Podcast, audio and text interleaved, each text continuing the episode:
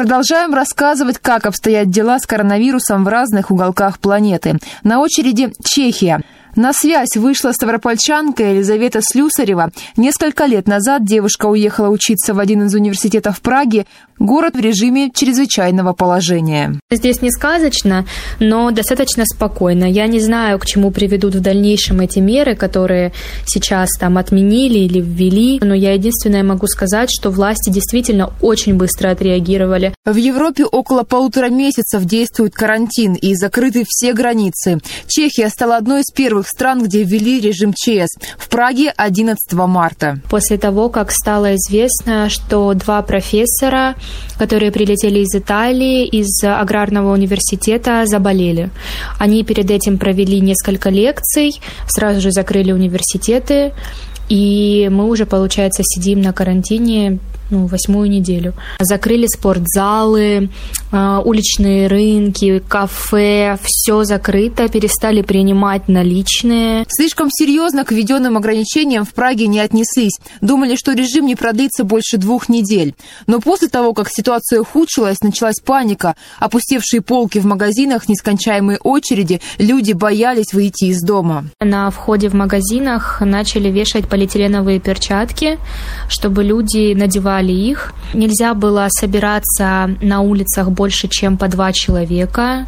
Если, например, тебя останавливала полиция, они спрашивали, почему, куда ты идешь, что ты, в принципе, вообще делаешь в городе. И как бы вполне могли оштрафовать. Сегодня в Праге любого прохожего могут оштрафовать на 10 тысяч крон за выход из дома без маски. Даже мусор без средств индивидуальной защиты выносить нельзя. Исключение бегуны и велосипедисты. Правда, им во время тренировок нельзя ни с кем разговаривать и обязательно держать дистанцию 2 метра. За время карантина местное население научилось жить по новым правилам. Когда нас посадили на карантин, я просто не знала, куда себя деть. Спала до обеда, лежала, смотрела фильмы. Учиться не получалось, потому что я учусь на факультете информатики и статистики. Изучать для меня вообще эти науки просто невозможно. Без помощи преподавателей было. Сейчас э, и преподаватели влились в это, и я тоже. Э, нам проводят онлайн-лекции, мы можем созвониться на онлайн-консультацию. То есть все стало уже легче, мы начали привыкать. С первых дней возникновения инфекции больницы Праги не справлялись с наплывом заболевших, многие медблоги перепрофилировали. Сейчас, так как ежедневный прирост постепенно снижается, ситуация улучшилась. Что касается мер поддержки, в Чехии отложили сроки подачи налоговых деклараций и оплаты налогов, снизили цены на коммуналку и аренду жилья. Тем, кто находится на удаленке или же вовсе приостановил работу, продолжают выплачивать зарплату. Здесь все достаточно спокойно.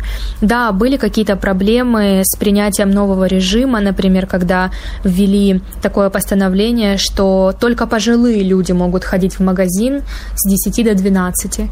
Здесь люди также болеют, также принимают какие-то нормы. Мы будем ходить в масках до, насколько я знаю, конца июня. Здесь у правительства и вообще, в принципе, у СМИ нету цели запугать население. Заболеваемость в стране заметно идет на спад. С улучшением эпидобстановки в Праге начали, например, открываться еда на вынос, люди стали выходить на пикники. Опять же, главное – соблюдать дистанцию. Сейчас уже потеплело, и люди, конечно, стали чаще выходить на улицу и больше гулять, а, гулять с собаками, проводить время в парках. Э, все ходят в масках, конечно же. А, сначала меры были жесткими, немножечко их ослабил. Теперь можно собираться в группы до 10 человек. Если ты находишься вроде на свежем воздухе, в помещениях не более 5 человек.